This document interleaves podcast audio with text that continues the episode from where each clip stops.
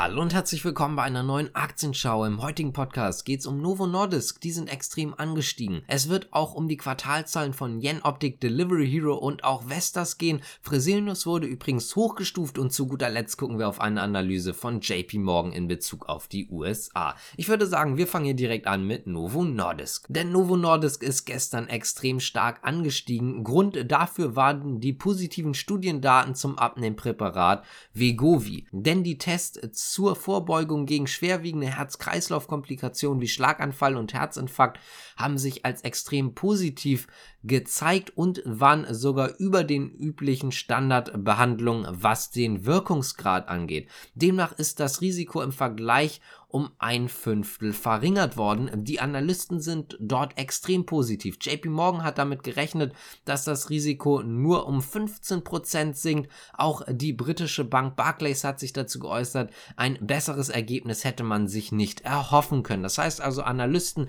beziehungsweise damit wohl auch der Großteil des Markts waren extrem überrascht und zwar positiv überrascht. Damit springen wir jetzt auch mal zu Yen Optik, denn man wird die Ziele fürs Jahr 2023 erreichen, auch wenn das wirtschaftliche Umfeld nicht gerade positiv ist. Der hohe Auftragsbestand wird dort helfen. Fürs Gesamtjahr 2023 rechnet man weiter mit einem Umsatz zwischen 1,05 bis 1,1 Milliarden Euro. Im Vorjahr waren es noch 0,98 Milliarden Euro. Die EBITDA-Marge soll bei 19 bis 19,5 Prozent liegen. Vorjahreszeitraum waren es noch 18,8 Prozent. Übrigens, im abgelaufenen Quartal sank der Auftragseingang um gut ein Zehntel auf 264 Millionen Euro. Das ist etwas weniger als Analysten erwartet hatten.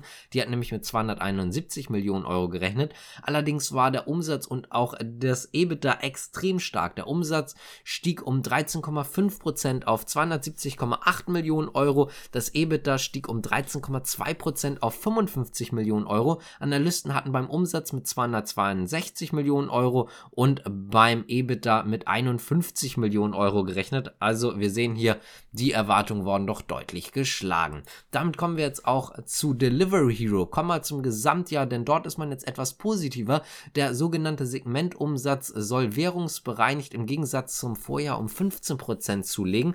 Das sind 5 Prozentpunkte mehr, als man bisher erwartet hatte. Der Bruttowarenwert soll weiter um 5 bis 7% zulegen. Die EBITDA-Marge soll bei mehr als 0,5% liegen. Übrigens, in den ersten sechs Monaten ist das operative Ergebnis, also das EBITDA, um fast 500 Millionen Euro gestiegen. Im Gesamtjahr soll die Verbesserung dann bei rund 850 Millionen Euro liegen. In Zeiten, wo andere Bewerber nicht wachsen, legen wir zu und werden profitabler, so der Manager. Damit springen wir jetzt auch zu Vestas, denn die haben weiterhin Probleme, vor allen Dingen Lieferkettenprobleme. Das könnte auch im zweiten Halbjahr weiter noch anhalten. Das heißt also, es sieht hier nicht gerade so positiv aus. Aber wir schauen jetzt mal aufs Quartal, denn in den drei Monaten bis Ende Juni stieg der Umsatz um knapp 4% auf 3,43 Milliarden Euro. Die Verluste im Tagesgeschäft konnte Vestas dann allerdings etwas eingrenzen.